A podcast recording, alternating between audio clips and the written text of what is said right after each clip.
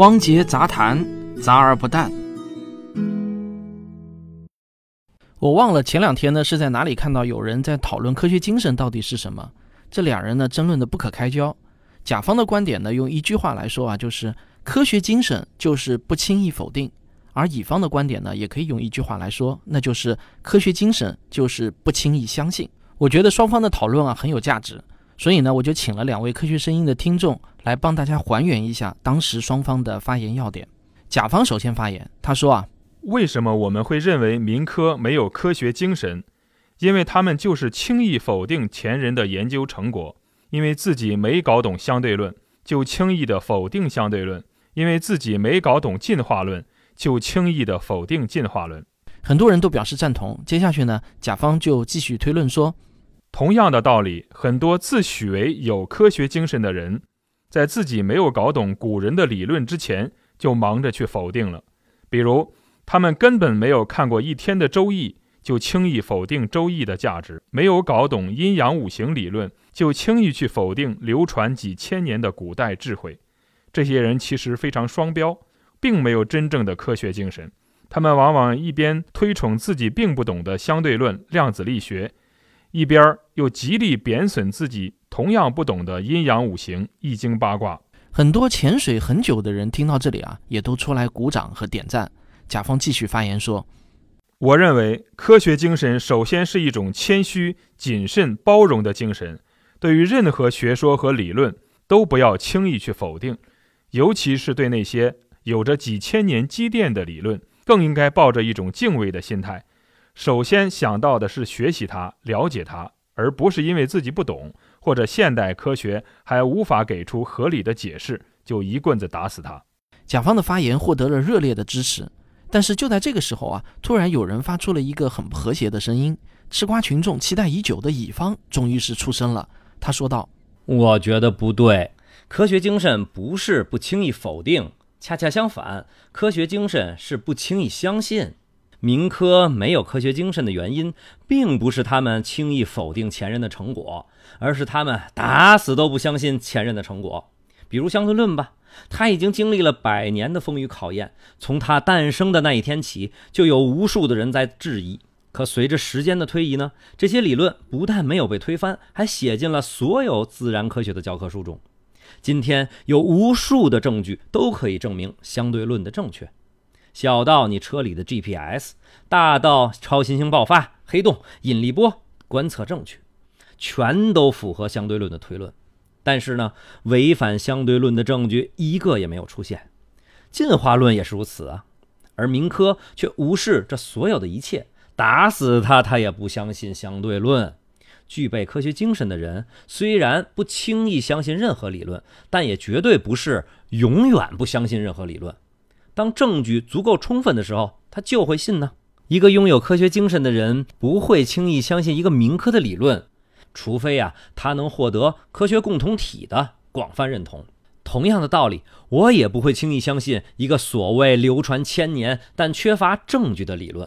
这个时候啊，甲方是忍不住打断了乙方，冷笑着说道：“哼哼，我看你就是打死也不相信古人智慧的民科吧？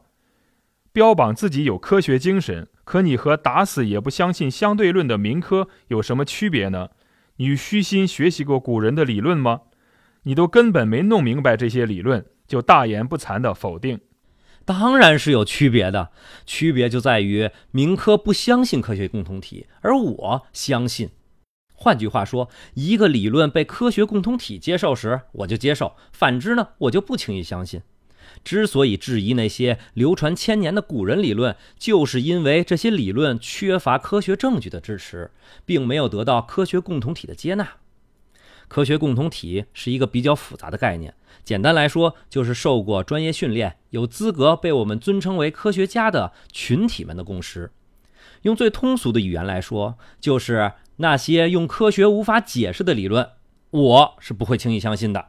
甲方等的就是乙方最后这句话，因为这句话在甲方看来就是乙方最大的软肋，所以呢，甲方立即反驳道。我最反感的就是你们常常挂在嘴边的这句话：科学解释不了这个理论，所以这个理论就是错的。这得是多么傲慢的一种心态啊！人类在大自然面前是多么的微不足道。科学解释不了的理论就是错的吗？科学解释不了的自然现象太多了，能不能谦虚点啊？真正的科学精神是虚怀若谷，是海纳百川，而不是你这种伪科学精神的伪道士，动不动就是科学无法解释，动不动就要否定这个否定那个。听过这句话吗？弱小和无知不是生存的障碍，傲慢才是。甲方的发言再次获得了掌声，大家都认为甲方的反驳非常有力，足以让乙方哑口无言了。但是啊，乙方却不慌不忙，沉稳地回应道：“很遗憾，我必须指出，您刚才的发言偷换了一个重要的概念。让我复述一下您刚才的两句话啊：科学解释不了的理论就是错的吗？科学解释不了的现象太多了。”请注意，您第一句话中说的可是科学解释不了的理论，而第二句话说的是科学解释不了的现象。换句话说，第二句话中您悄悄地把理论偷换成了现象。科学解释不了的现象确实很多很多，但现象是大自然中的客观存在，而一个客观存在的东西，当然也就没有什么对错之分。但是一个理论却是人为制造的概念。理论要做的事儿就是解释现象啊，它本身并不是现象。所以说，一个连科学都解释不了的理论，那当然就不是一个被科学共同体接受的理论，至少是暂时不被科学共同体接受的理论吧。一个具备科学精神的人，不轻易相信一个还没有被科学共同体接受的理论，这在逻辑上是完全自洽的呀。另外，不轻易相信代表的是一种质疑的精神，而不是否定。这两者之间也有概念上的差别。再说到这个谦虚和傲慢的问题，您的逻辑就非常奇怪了。谦虚这个词儿指的是承认自己有可能是错的，而傲慢则是不接受任何的质疑。现在恰恰是您觉得一个流传千年的古人理论不能接受任何的质疑，也不能被否定，而我则是虚心的认为，哪怕是流传千年的一个古人理论，它也有可能是错的呀。这个世界本就不应该存在绝对正确、永远不能被质疑的真理。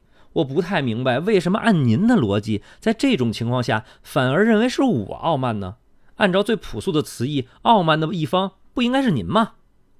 乙方讲到这里，引来了不少围观群众的嘘声。很多吃瓜群众表示，乙方啊，这是在故意搅浑水，把简单的事情搞复杂。甲方稍微沉默了一会儿，继续发言道：“既然您说科学精神是不轻易相信。”那么我想问您，对于一个理论要满足什么样的条件，您才会相信呢？那只需要满足一个条件，拿出科学共同体认可的证据就行了。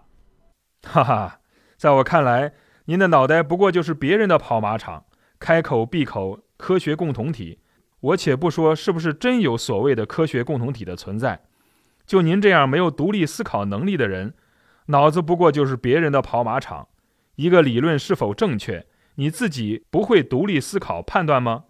一个迷信权威的人还好意思谈科学精神？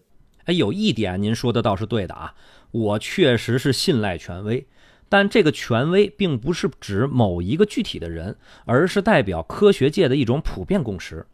这个世界上任何一个可以被科学定性定量研究的问题，都会有三种可能的情况。第一，这个问题有一个普遍共识的答案。比如说，新冠肺炎是由一种叫新冠病毒的病原体引发的，疫苗啊是目前对应这种疾病的最有效的方法。第二，这个问题没有一个普遍共识的答案，尚在争论之中。比如说，针对这次新冠疫情，疫苗的接种率到底要达到多少才能形成免疫屏障？第三呀，这个问题科学还无能为力，不知道答案。比如说，新冠病毒的源头在哪里？它是一直隐藏在大自然中呢，还是近期演化出来的？我啊，也必须得承认，对于任何一个科学问题，我都不具备独立探索研究的能力。人类文明发展到今天，科学探索呀，或者说是科研，已经是一个高度专业化的工作，而且分得非常非常细。在任何一个细分领域，想要获得发言权，那都需要寒窗苦读数年，甚至十多年，才能将将跨入门槛儿。作为一个普通人，我除了选择相信科学共同体之外，没有更好的选择呀。假如有一个问题是科学共同体也没有答案的，那我也只能老老实实的回答说我不知道。讲到这里啊，我也想问您一个同样的问题：既然您说科学精神是不轻易的否定，那么对于一个理论要满足什么样的条件，您才会否定呢？乙方问完之后，隔了好一会儿，甲方回答说：“你这个问题太复杂，很难用一句话来回答，必须具体理论具体分析，不能一概而论。总之，一个理论哪怕今天看起来不科学。”不代表未来也不科学。历史上有很多获得诺奖的成就，在刚诞生的时候也是不被科学界承认的，这是一个不可否认的事实。这个事实证明，科学精神就是不要轻易去否定，轻易去否定、打击一个理论，对于打击者来说，表现出的是一种令人感到恶心的傲慢；而对于全社会来说，很可能损失一个诺奖级的伟大成就。苏格拉底曾经说过。我唯一知道的就是我的无知，这是苏格拉底两千多年前穿越时空送给您的一句话，也是我今天最想送给您的一句话，希望能对您有所启迪。您刚才说到历史上有很多获得诺奖的成就，在刚刚诞生的时候也是不被科学界承认的。您想以此来说明，不要轻易的否定一个理论。而我倒是觉得这件事情恰恰证明了科学精神就是不轻易相信。你看啊，连那么多诺奖级别的成就刚出来的时候，科学界也是不轻易相信的，而是不断的要求更多的证据、更多的重复验证。但是证据充分了呢，科学界依然会最终的接受这个理论。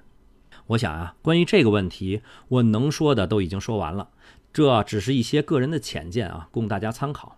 最后啊，嗯，我想说一句可能是不敬的话啊，呃，中国呢有很多流传千年，在上古时代就已经成熟的理论，比如说阴阳五行啊，什么易经风水之类的啊，他们啊曾经代表了辉煌灿烂的中华文明，放在他们诞生的那个年代啊，绝对是了不起的。但是不得不说，这些古代智慧呢，都有一个共同的特征，那就是无论出现什么样的情况，都不可能证明这些理论是错误的。正是这个共同的特征，让他们在逻辑上就不可能被否定，因为你没有任何证据可以否定他们。苏格拉底的那句话呀，我并不喜欢，因为他有内在的逻辑矛盾。我本人呢，更喜欢科学家费曼说过的一句话，他说：“我宁愿要一个没有答案的问题，也不需要一个永不能被质疑的答案。”这也是我今天想送给所有人的一句话。好了，甲乙双方的发言结束了。我想啊，听到这里。我的听众中应该也会分成左、中、右这三个阵营吧，会有不少人依然是举棋不定，不知道该支持哪一方。我这里呢倒是有一个判别的方法。我想啊，不论科学精神到底怎么定义，我有一个不算是定义的描述，或许是所有人都不会有异议的，那就是科学精神就是古往今来人们公认的那些科学家们的精神特质中的最大公约数。因此呢，科学精神也可以描述为科学家们的共有精神特质。我想啊，这个描述应该不会有很多人反对吧？好了，假如有了这一条不证自明的公理，那下面呢，我们就要做的就是一个一个去考察，像伽利略、牛顿、爱因斯坦、达尔文、麦克斯韦、费曼、杨振宁等等这些公认的大科学家们，他们的精神特质到底是属于不轻易否定呢，还是不轻易相信？好，这是一个开放性的思考啊！有兴趣的同学可以自己完成这项有价值的思考。您也可以把您的思考结果放到留言区与大家分享。优质的留言也是本节目的一部分。好了，我们下期再见。科学声音，请各位留步啊！听我说完最后一个求助信息。科学声音呢，现在正在招募志愿者。如果你平时有一些空余时间，并且愿意和我们一起为科学传播做一点事情的话，我们这里有一些可以持续的、长期做的事情。志愿者每完成一个任务呢，都会获得我们赠送的积分。这些积分可以用来兑换科学声音所有的产品，包括各种书籍啊、周边产品啊，以及在线付费课程等等。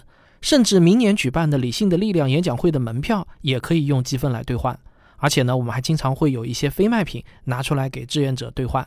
假如您想加入我们的志愿者团队，可以联系滨海木星，他的 QQ 和微信号都是四五零八八幺二二七，四五零八八幺二二七。加他的时候呢，你就说明是志愿者申请就可以了。好，再次对大家的支持表示感谢。